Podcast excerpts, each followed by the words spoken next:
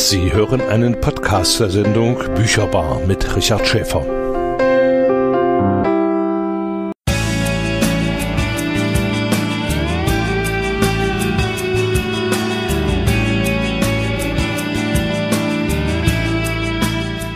Bücherbar. Was Thüringen liest, hört und schreibt. Die Sendung für Literatur mit Richard Schäfer. Gast in der Bücherbar ist heute Susanne Teisel. Eigentlich müsste ich sagen, Frau Dr. Teisel. Hallo. Herzlich willkommen, schön, dass du da bist. Wir haben uns kennengelernt über die Lesebühne Erfurter Autoren, mhm. die wir also von der Bühne ins Radio geholt haben, weil Corona Bühne verhindert hat. Warum hast du bei Lea angefangen? Ja, weil ich gefragt wurde, ob ich da mitmachen wollte. Mhm. Von Andreas, ähm, der quasi die Lea ins Leben gerufen hat. Lea ist ja Bestandteil der Literarischen Gesellschaft in Thüringen, ist so das Newcomer-Portal, was sich eben so mit neuen Autoren beschäftigt, was neuen Autoren eine Bühne geben möchte. Und ähm, da habe ich eine Weile selber sehr regelmäßig ähm, Gedichte vorgetragen, im Wesentlichen auch aus meinem Roman vorgetragen. Und ja, eines Tages hat mich Andreas gefragt, ob ich nicht mit ihm Lea moderieren möchte, die Lesebühne. Und dann habe ich gesagt, ja, habe ich noch nie gemacht, probiere ich mal. Macht also, bestimmt Spaß. So ein bisschen Neugier auf was ja. Neues ist immer äh, nach wie vor erhalten. Da kommen wir nachher nochmal drauf. Ja. Aber du musstest ja für die Lesebühne, das hast du jetzt schon angedeutet, literarisches Können mitbringen. Das heißt, du hast eigene äh, Gedichte, eigene Werke vorgetragen. Genau. Äh, wann hat das angefangen mit dir, mit Schreiben? Oh. Also das Schreiben hat schon sehr, sehr, sehr früh angefangen. Ähm, ich würde schon sagen, wahrscheinlich zu Grundschulzeiten. Also ich habe so eine ganz alte Gedichtsammlung gefunden mit so Tiergeschichten ähm, vom Bauernhof, wo ich groß geworden bin. Und dann ging das eigentlich seitdem immer Stück wie Stück weit so weiter. Gab es da ein Vorbild oder gab es eine Anregung, dass die Mutti gesagt hat, du setz dich hin und schreib und mach nicht? Nee, gar nicht. Gar nicht? Nee. Also, Antrieb? Ja, also bei uns wird zwar auch ganz gern gelesen, aber ähm, es hat jetzt keiner jemals gesagt, lies oder schreib oder mach dies oder mach das. Mhm. Das war so eigenes Interesse. Ich habe auch als äh, Jugendliche super gern gelesen, geschrieben. Das ging immer so Hand in Hand. Also hast du dir Schreiben praktisch äh, autodidaktisch angeeignet? Ja, kann man so du sagen. Du hast auch nie einen Lehrgang gemacht oder? oder? Na, Lehrgänge habe ich schon besucht, einige. Doch, ich habe immer mal einen Lehrgang besucht. Ähm, das habe ich schon gemacht. Und das hast du dann durchgezogen bis weit über deine Studentenzeit hinaus. Du hast äh, angedeutet, dass du auch äh, Redakteurin gewesen bist in einer Online-Zeitung. Ja, genau. Das war zu Studentenzeiten. Ähm, da war ich bei Thieme Online. Das ist so ein medizinischer Verlag. Mhm. Ähm, ja, der hatte da Stellen ausgeschrieben für so Studentenjobs, so ein Online-Portal zu betreuen. Da habe ich ein paar Artikel geschrieben so für Studenten mit medizinischem Hintergrund. Genau, das habe ich gemacht. Ähm, dann kam die Doktorarbeit, dann kam Mitarbeit an wissenschaftlichen Texten. Jetzt klang schon dreimal die Medizin an. Du hast also trotz deiner äh, literarischen Vorbildung hast du ein Medizinstudium begonnen und nicht ein Literaturstudium. Ja. Warum? Ähm, ja, weil mir da aktiv von abgeraten wurde. Echt? Ja, schon ein bisschen. Also ähm, ja, jetzt mehr so von Elternseite doch eher was Vernünftiges zu machen und so. Äh, die Kunst ist ja brotlos. Das, genau, das typische Lernen das typische, genau. Und ähm, ja, ich hatte aber auch schon immer so ein bisschen Interesse an ähm, medizinischen Zusammenhängen, biologischen Dingen. Hab ganz gern mich mit Menschen ausgetauscht und so. Genau. Und ich weiß auch gar nicht, ob die Literatur jetzt als einzigstes dann so befriedigend gewesen wäre. Also ich habe das immer ganz gern so als Abrundung und Ergänzung empfunden. Ja gut, äh, also jetzt zum medizinischen Beruf passt natürlich die literarische Ergänzung ganz gut. Ja. Umgekehrt wäre es wahrscheinlich schwieriger gewesen. und du hast äh, diesen Weg jetzt auch nicht bereut, so. Naja. also wenn du so direkt fragst, ich will, meinen Kindern empfehle ich das immer nicht, Arzt zu werden. Hm. Aber es ist schon, ja, es ist gut, wie es ist. Ja. Man kann gut von leben. Besser vielleicht als von der Kunst alleine. Das äh, denke ich, bei der Kunst ist es etwas schwieriger, ja, ne? gerade ja. jetzt in den jetzigen Zeiten. Und äh, da hast du also auch viel mit, mit Kindern zu tun? Richtig. Ja. Gut, okay, aber äh, zurück zur Literatur. Die lässt sich nicht los. Du hast also äh, neben äh, den fachmedizinischen äh, Themen auch äh, immer wieder Belletristik und andere Sachen äh, aufgearbeitet oder aufgegriffen, um ja. sie zu Ende zu bringen. Genau. Das hat dich also auch immer wieder angereizt. Mhm. Und vielleicht nur ein Blick auf diese beiden Bücher. Da ist ein das verborgene Heilmittel griechisches Eisenkraut. Das klingt so ein bisschen geheimnisvoll. Was verbirgt sich dahinter? Ähm, ja, das Cover hat tatsächlich der Verlag ausgesucht und die Überschrift. Also ähm, deswegen klingt das so ein bisschen geheimnisvoller, als es vielleicht ist. Also das griechische Eisenkraut ist eigentlich ein, ja, doch schon recht unbekanntes Heilkraut, was aber schon seit über 3000 Jahren eigentlich angewendet wird. Ne, die Pflanze ist in Griechenland heimisch, ähm, da kann man die im Café ganz normal trinken. Bei uns gibt's die zu bestellen im Reformhaus. Ne? Also das ist halt so ein, so ein Teekraut mit ganz, ganz vielen Heilwirkungen, die auch an einigen Studien belegt sind. Ich habe in diesem Buch auch diverse Studien aufgegriffen. Ne? Und ähm, besonders für mich, die ich ja jetzt im psychiatrischen Bereich arbeite, hat eigentlich dieses Kraut schon ein unheimliches Potenzial mhm. für sämtliche Erkrankungen bist du da jetzt selbst auf diesem Gebiet Heilmittel auch äh, als Forscherin tätig?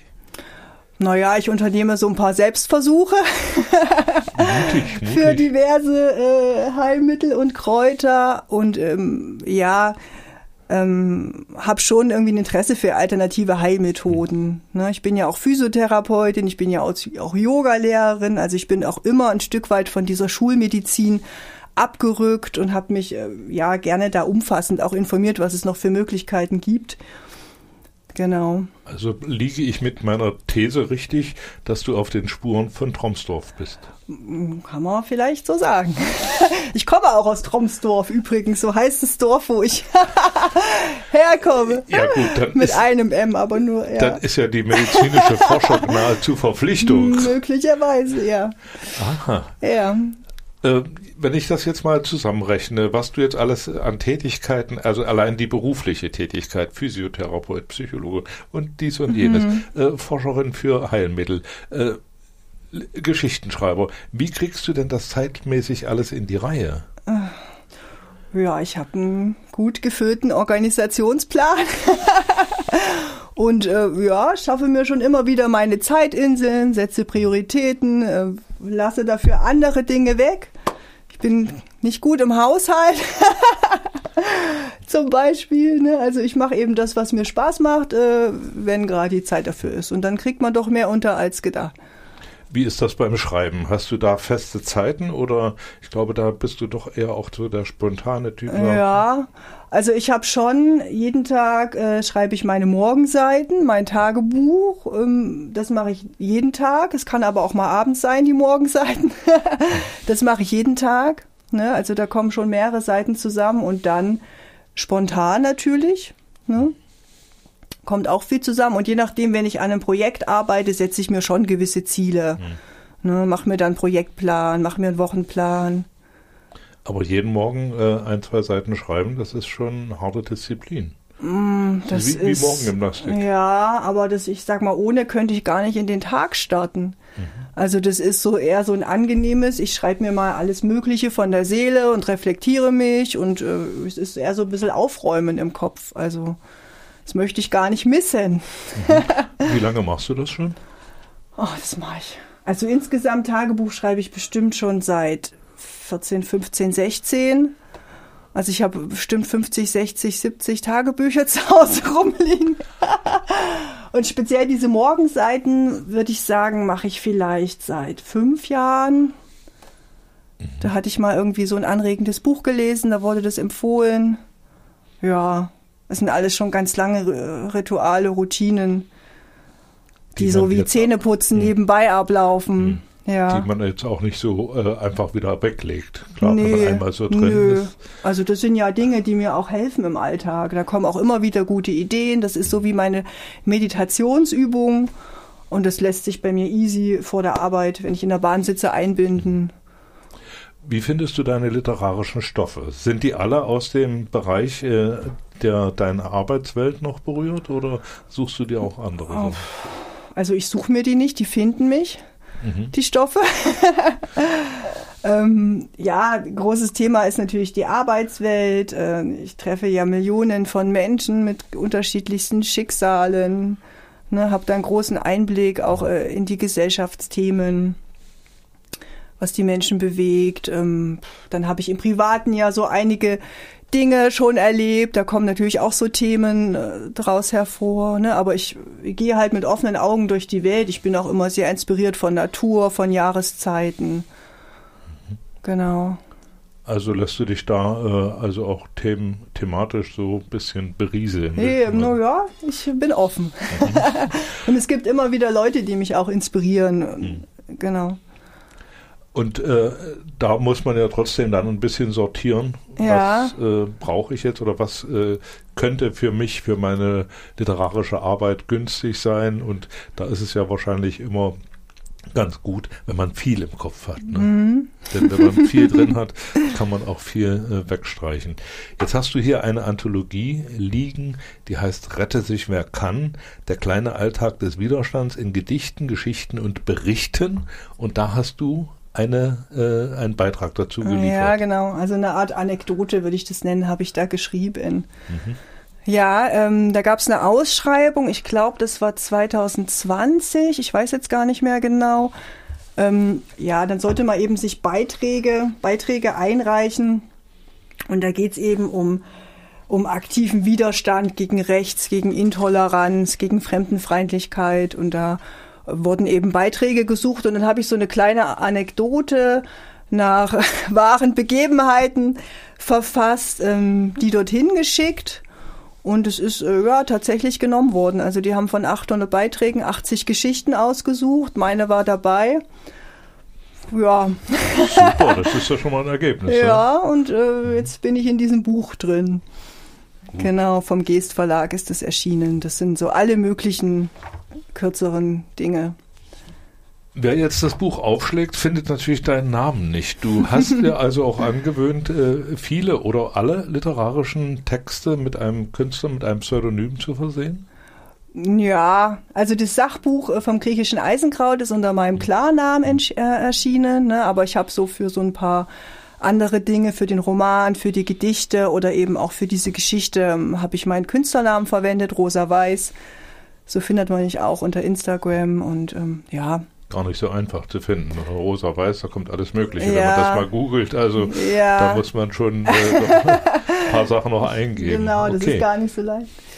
Susanne, mhm. äh, würdest du uns jetzt, äh, nennen wir ihn Kevin, die Geschichte vorlesen? Ja. Wie gesagt, aus einer wahren Begebenheit entstanden. Nennen wir ihn Kevin. Vier Uhr nachts. Lokale Straßenbahn noch vor Corona. Vor mir zwei Geflüchtete. Alles friedlich. Plötzlich dreht sich ein kräftiger Typ mit wenigen Haaren zu ihnen um und spricht sie an. Viele Leute mögen nicht, dass ihr hier seid. Manche hassen euch sogar. Die Männer wissen nichts zu erwidern, aber ich spitze die Ohren. Ihr müsst arbeiten. Schon klar. Und wie, wenn erstmal ein Deutschkurs vorgeschrieben ist? oder in den Betrieben sowieso lieber Deutsche eingestellt werden? Ihr dürft keine deutschen Frauen vergewaltigen. Das macht man hier nicht. Die beiden nicken. Ich bin mir sicher, nichts liegt ihnen ferner. Also mich hat bis jetzt noch niemand angemacht. Der Glatzköpfige schaut mich mit großen Augen an, als ich neben ihn auf dem freien Sitz Platz nehme. Ach ja? Ja, er lächelt, eigentlich ein netter Typ. Dann reicht er mir seine riesige Pranke. Hallo erstmal, ich bin Kevin. Ich hab ja nichts gegen Ausländer, aber meine Freunde.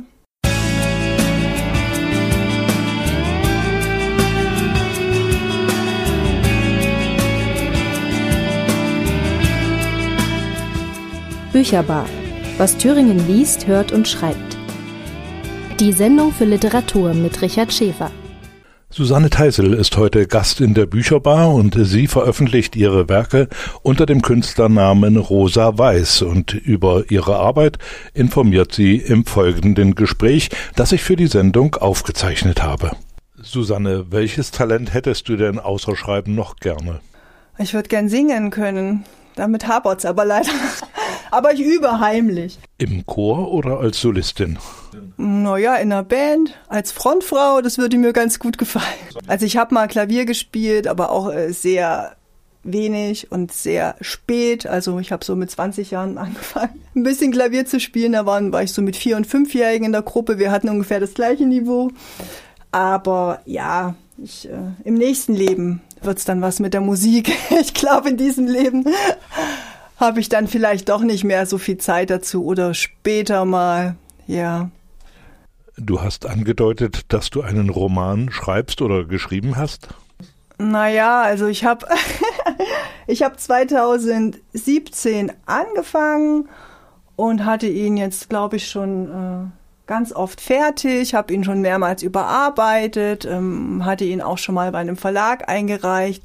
Die meinten dann, es wäre alles viel zu dramatisch und so schlimme Dinge können gar nicht passieren.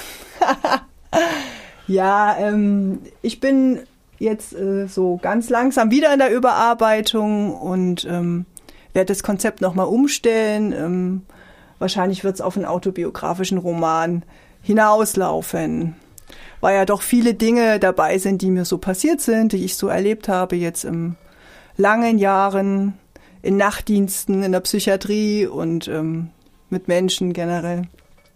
Das nehme ich nochmal in Angriff und dann schauen wir mal. ich weiß nicht, ich schreibe halt gerne so ähm, Reality-Geschichten und so. Ich werde es mal einfach gucken, wie es mit dem Metier dann aussieht. Wie gehst du vor, um einen Verlag zu finden? Naja, also ich äh, habe das ganz locker ähm, quasi probiert und das hatte mir ein Freund empfohlen. Das war so ein lokaler Verlag in Weimar, relativ neu. Und, und dann habe ich einfach mal meinen Text eingeschickt und habe mir mal ein Feedback geholt. Ne? Aber das war jetzt, ähm, ich sag mal, ich habe das nicht ernsthaft probiert. Ne? Das war mal so ein Zwischenstand, um zu gucken, wie ist der Markt, äh, gibt es da Nachfragen oder auch nicht. Vermarkten ist eigentlich Verlagsaufgabe und äh, das läuft also nicht immer so. Ne? Mhm. Also, das ist also ein hartes Brot, denke ich mal. Das stimmt. Was wohl. man da äh, in Kauf nehmen muss. Ja. Ja. Äh, ich würde da gerne noch ein paar Texte hören ja, von dir. bitte. Was hast du noch im Angebot? Du hast hier noch ähm, Ich habe ein paar Gedichte dabei hm. ähm, und ich habe noch so Auszüge aus dem Roman dabei da könnten wir jetzt noch was jetzt lesen. Haben wir gerade so viel von dem Roman gesprochen? Vielleicht fangen wir mal bei den Auszügen aus okay. dem Roman an. Also der Roman hatte diverse Titel. Der letzte Titel ähm, war Überleben von Rosa Weiß. Montag, 14. Januar, Krankenhaus. Der Alarm des Dienstfunks peitscht mir binnen Sekunden das Adrenalin durch die Blutbahn. Meine Hand tastet nach dem Lichtschalter. 3.25 Uhr kaum zwei Stunden geschlafen nach dem letzten Einsatz. Franziska Ebert hier, was gibt's? Schwester Beate, Notaufnahme, bellt mir die Nachtschwester am anderen Ende der Leitung entgegen. Der Rettungsdienst ist da. Akute Psychose. Ich schalte den Automatikmodus ein. Mein Rücken ist von der schmalen Pritsche im Arztzimmer ganz steif. Bin gleich da. Schon wieder klingelt es. Ebert, hallo? Moin, Frau Doktor, Pfleger Nils hier. Frau Wolf braucht um sechs ihr Antibiotikum. Ah, aber der venöse Zugang ist dicht. Ich hab's schon überall probiert, aber. Ach, Nils, lass uns irgendwo hingehen, wo uns keiner findet und schlafen. Einfach nur schlafen. Wenn ich von der Notaufnahme zurückkomme, kümmere ich mich darum. Und was mache ich bis dahin? Ihr Handgelenk ist geschwollen wie eine Melone. Ach, leg ihr einfach einen Eisbeutel drauf. Na gut, wenn du meinst. Ein letzter Blick aufs Bett, dann fällt die Tür meines Dienstarztzimmers ins Schloss. Die langen Krankenhausflure sind still und menschenleer. Die Nacht dringt durch die Glasfassade. Alle 20 Meter unterbrochen vom schrillen Neonlicht. Zu Hause schlafen mein Verlobter und meine Tochter. Hier wacht eine weiße Fee allein und auf sich gestellt über ein Krankenhaus voller Menschen. Sowie über die ganze restliche Stadt. Die Notaufnahme ist bis auf das kleinste Staubkorn ausgeleuchtet und riecht nach Desinfektionsmittel. Morgen. Schwester Beate antwortet nicht. In 24 Stunden begegnet man sich zu oft, um noch zu grüßen. Sie wuselt um eine Liege herum. Auf dem Fußboden der Inhalt einer Handtasche. Münzen, unleserliche Briefe, Rechnungen, eine leere Packung Tabletten. Der Mann vom Rettungsdienst kommt auf mich zu und händigt mir das Einsatzprotokoll aus. Na, schöne Frau, so schnell sieht man sich wieder. Wen haben wir denn da? Eine Frau Adam wurde von den Bullen am Bahnhof aufgegriffen, total daneben, wusste nicht, wer sie ist, wo sie hin will. Also haben die uns gleich wieder angefunkt, kaum dass wir den letzten Penner hier abgeliefert hatten. Sorry, ich weiß, ihr seid voll bis unters Dach. Er reicht mir ihren Personalausweis. Das Bild zeigt eine Brünette in Nadelstreifen. Das einzigste, was ich an ihr wiedererkenne, sind die tiefliegenden braunen Augen. Der Rest ist entstellt von Irrsinn und Dreck. Ihr Körper verströmt einen so unangenehm sauren Geruch, dass ich mir gleich ein paar Latexhandschuhe drüber ziehe. Vorsichtshalber. Hat sie ebenfalls Küstel genommen, so wie die beiden vorherigen Patienten? Das müssen Sie schon herausfinden, Frau Doktor. Ich beuge mich zu ihr runter. Normale Pupillengröße, reagibel auf Licht. Plötzlich eine Bewegung. Mein Gesicht fliegt zur Seite weg, ich hinterher. Eine Sekunde lang ist alles schwarz um mich herum. Sind Sie in Ordnung, Kleine? Der Rettungssanitäter reicht mir die Hand und zieht mich vom Boden hoch. Meine Wange glüht wie nach einem Brandzeichen. Vergessen Sie ja nicht, sich ins Unfallbuch einzutragen. Ich habe keine Lust, ständig den Ärzten hinterher zu rennen. In Schwester Beates Gesicht keine Spur von Mitleid. Legen wir Sie auf die Akutstation, Frau Ebert? Nein, die sind dreifach überbelegt. Wir legen Sie erstmal eine Nacht auf die Sucht. Tolle Idee. Die steile Falte an Beates Stirn tritt deutlich hervor. Lassen Sie sich nicht unterkriegen, flüstert der Sanitäter mir zum Abschied ins Ohr. Die Dämme hinter meinen Augen halten dicht, bis ich außer Sichtweite auf den einsamen Fluren verschwunden bin. Dann heule ich Rotz und Wasser. Wieder mein Funkgerät. Die Nummer von der Sucht. Hoffentlich benimmt sich diese Frau Adam da drüben. Pfleger Rico lässt mich vierteilen, wenn wir die Akutstation weiter überbelegen. Hier Claudia, das Ergebnis aus dem Labor ist da. Blut- und Urinuntersuchung waren unauffällig. Was wollen wir mit der auf der Sucht? Ich atme tief durch. Frau Adam bleibt nur über Nacht, okay? Schwester Claudia knabbert an einer Möhre. Sie versucht wieder mit dem Rauchen aufzuhören. Wir haben zwei Patienten zum Alkoholentzug einbestellt morgen. Die warten beide schon über drei Monate auf ihren Termin. Ich weiß. Wo sollen wir die dann hinlegen? Keine Ahnung. Meine Uhr zeigt kurz vor fünf. Nur noch drei Stunden. Dann kann ich endlich nach Hause gehen. Danke, Susanne. Da kommen ja alle Probleme einer der Kranken- und Pflegestationen zum Ausdruck, ohne dass sie groß genannt werden. Mhm. Das ist äh, live erlebt. Das sind so die Dinge, die einen bewegen, die ich dann in Geschichten ein Stück weit äh, verpacke. Auch um sie loszuwerden. Ja, auch um sie loszuwerden, auch um sie anzuzeigen als gesellschaftliches Problem. Ja. Das geht natürlich zum Teil auch unter die Haut, wenn man das so ja. äh, hört, so äh, mhm. was bei dir Alltag ist, ist ja für andere doch nicht so äh, mhm. geläufig und das macht dann schon betroffen, was da so in ja. Minutentakt auch an Entscheidungen getroffen werden ja. müssen, mit allen Konsequenzen. Daher vielleicht das Schreiben als Abrundung zum Beruf. Gut, da muss man einen als Ausgleich Lebensversicherung, als ja. Du hast äh, in einer vorangegangenen Sendung äh, hast du auch Gedichte vorgelesen. Ja. Die spielen aber jetzt in deinem schriftstellerischen Arbeiten nicht so eine große Rolle, oder? Ähm, doch auch. Ja. Ja. Aber da gibt es jetzt noch keine Anthologie oder ein Gedichtband mm, oder so? Naja, also ich habe so ein paar Gedichte im Deutschen Ärzteblatt veröffentlicht. Das ist relativ einfach als Ärztin. Hm. ähm, da war das schon so. Und ansonsten habe ich es irgendwie noch nie geschafft, diese ganzen Gedichte mal zu überarbeiten, mal irgendwo mhm. hinzugeben. Also ich habe bestimmt eine Sammlung von 80 Gedichten verfasst, würde ich jetzt mal behaupten, im Laufe der Jahre, aber die sind noch so irgendwo als Rohdiamanten ungeschliffen ähm, auf meinem Laptop verstreut. Für die Bücherbar haben wir aber ein dreiteiliges Gedicht von Susanne hiermit aufgenommen, Szenen einer Ehe. Szenen einer Ehe, Phase 1. Der Anfang. Nachts sind die Tage am schönsten. Nachts existieren weder Raum noch Zeit, nur unsere Körper unter deinen Fingerspitzen. Nachts begegnen wir dem süßen Honig und die Sirenen singen bis ins Paradies.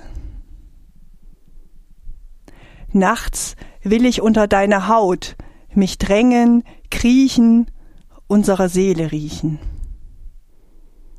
Nachts schwören wir uns Bedingungslosigkeit, haben das Universum gefunden zwischen unseren Schenkeln.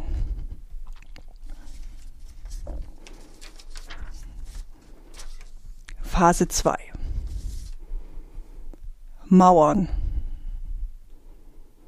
Durch Steinwüsten galoppieren Gerüchte mitten ins Gesicht. Stößt Begehren auf Mauern zwischen den Stühlen. Sinnlos Tränen zu vergießen auf heißen Stein. Statt Gefühlskisten hochzustapeln, trauen wir lieber dem Wind die Räder kehren schnurstracks deine Träume, meine Träume unter die Teppichkante. Deine Bedenken, unsere Zukunft, ein Todesstreifen. Phase 3, das Ende. Meine Leber. Ich brate dir meine Leber zum Frühstück, mein Herz schon in Stücke gerissen. Der Teufel auf deinem Platz. Nimm auch das letzte Stück von mir und dir. Den Podcast zur Sendung können Sie unter dem Stichwort Erfurter Bücherbar auf den gängigen Plattformen nachhören. Auf Spotify, Anchor FM, Google Podcast, Breaker und anderen. Informationen zur Sendung finden Sie auf meinen Facebook-Seiten und auf Twitter. Die Erfurter Autorin Susanne Teisel ist heute Gast in der Bücherbar. Sie organisiert die Erfurter Lesebühne mit und schreibt selbst Gedichte, Romane und Erzählungen. Diese Sendung können Sie übrigens am nächsten Mittwoch hier in der Wiederholung hören. Susanne, wenn man ja. so viel schreibt, dann braucht man ja einen oder eine, äh, die da mal drüber schaut und kritisiert. Wer ja, macht das bei dir? Ja. Ach, das ist ganz unterschiedlich. Also ähm, den Roman hatte ich teilweise schon mal lektorieren lassen von wirklich einer professionellen Lektorin, bevor ich den eingereicht hatte. Ne? Also das habe ich schon sehr intensiv betrieben, da bin ich in Austausch gegangen. Ansonsten, ähm, als es die Schreibgruppe, die Lea noch regelmäßiger gab und wir uns getroffen haben, haben wir eben dort auch ähm, die Gedichte gegenseitig lektoriert, drüber geschaut. Genau, und ähm, ja, bei den Sachtexten arbeite ich auch mit mehreren Kollegen zusammen. Jetzt frage ich äh, ganz einfach mal, wenn du Gedichte auch in medizinischen Zeitschriften veröffentlicht hast, wie ist denn die Resonanz? Na, das weiß ich gar nicht so genau. also ist jetzt nicht körperweise Fanpost angekommen? Nee, so. das nicht, aber ähm, da steht halt mein Name dabei. Ähm, und wirst das, du da mal angesprochen, hier das Gedicht, war das von dir tatsächlich so? Äh, bisher tatsächlich noch nicht. Nee? Nee. Hm. Aber ich glaube, viele lesen auch dieses äh, Deutsche Ärzteblatt nicht oder Thüringer Ärzteblatt. Ne? Das kriegt halt ja, jeder gut. Arzt so als wie Werbepost nach Hause. Ähm, das ist jetzt nicht so hoch äh, literarisch. Ich glaube, jetzt so im stressigen Alter geht es häufig unter. Hm, wahrscheinlich. Ne? Ja. Ja, wenn man das so äh, erlebt wie in dem ja. Roman, ja, da ist also nicht viel Zeit genau. zum Lesen. Und, ähm, ich habe aber, wenn ich das äh, richtig äh, beobachtet habe, habe ich doch äh, gesehen, dass du auch einen Blog bearbeitest oder nicht? Ähm, eher weniger. Eher weniger? Gut, Was meinst du genau? Ich dachte hier äh, im, im, äh, bei, den, äh, bei Facebook oder, oder anderen oder bei Instagram, dass du da äh, einen Blog, einen Literaturblog hast. Hm, naja, ich habe diese Seite bei Instagram. Hm. Rosa Autorin, ähm, wo ich halt diverse Sachen auch von Lea einfach äh, poste, weil Lea keine eigene Seite hat, von mir, von befreundeten Künstlern. Ne? Ja. Und ähm, das gleiche nochmal im beruflichen, medizinischen Sinne, auch bei Instagram, in einer anderen Identität. In, Genau, aber ähm, so einen festen Blog habe ich bisher vorgehabt, ähm, aber jetzt so noch nicht regelmäßig irgendwo verfasst. Weil das ist ja auch nochmal eine zusätzliche ja. Aufgabe, die bindet, ne? die ja. also viel Zeit bindet. Ja. Und äh, aber da weißt du ja selbst Bescheid, wenn du da bei den sozialen Medien schon mhm. drin bist, dann mhm. da ist in zehn Minuten gar nichts. Ne? Da möchte man es gut machen und dies und jenes. Ja, also der Roman wird aber noch in, im nächsten Jahr irgendwann kommen, denkst du? Naja, also ja, ich denke mal so, ähm, dieses Jahr bin ich ja viel mit meiner Selbstständigkeit beschäftigt. Wenn das dann vielleicht dieses Jahr dann so läuft, dann kann ich mich nächstes Jahr wieder so eher den literarischen Dingen widmen, ähm, dem Roman, vielleicht auch der Gedichtsammlung, mal gucken, was mich am ehesten inspiriert. Ähm, wo es auch Anreize gibt. Ich könnte mir denken, dass da noch ein paar Sachen in der Schublade liegen. Ja, da liegen noch so ein paar. Äh, ja. Gut. Sämtliche möglichen Dinge. Das sind natürlich äh, Sachen, die manche Sachen müssen ja auch reifen. Ja, genau. Auch reifen in der Schublade ist ja, ja durchaus auch möglich. Also äh, können wir dann äh, in einem Jahr uns wieder treffen und dann sagst du, jetzt äh, 2022 war das Schreibjahr für mich und ich habe mein Repertoire jetzt um 40 Erzählungen, 25 Gedichte und drei Liebesromane erweitert. Das hoffe ich. Gut. Susanne, ich will dich dann mit den Zahlen jetzt aber nicht festlegen, aber ich würde mich freuen, wenn du äh, dann wiederkommst mhm. und äh, ein paar Sachen vorliest. Ja. ja, vielen Dank, dass du da warst. Und vielen Dank auch für die Einblicke in deine Arbeit, in deine Literatur, dein literarisches Schaffen. Und ich hoffe, dass wir uns bei Lea, also bei der Lesebühne Erfurter Autoren, auch demnächst wiedersehen. Auf jeden vielen Fall. Dank. Danke. Das war die Bücherbar für den Monat Februar, heute mit der Erfurter Autorin Susanne Teisel. Ich verabschiede mich von Ihnen und sage Tschüss bis zum nächsten Mal mit einem Titel von Tom Hauser Alles ist einfach aus der Liederbestenliste von 2022.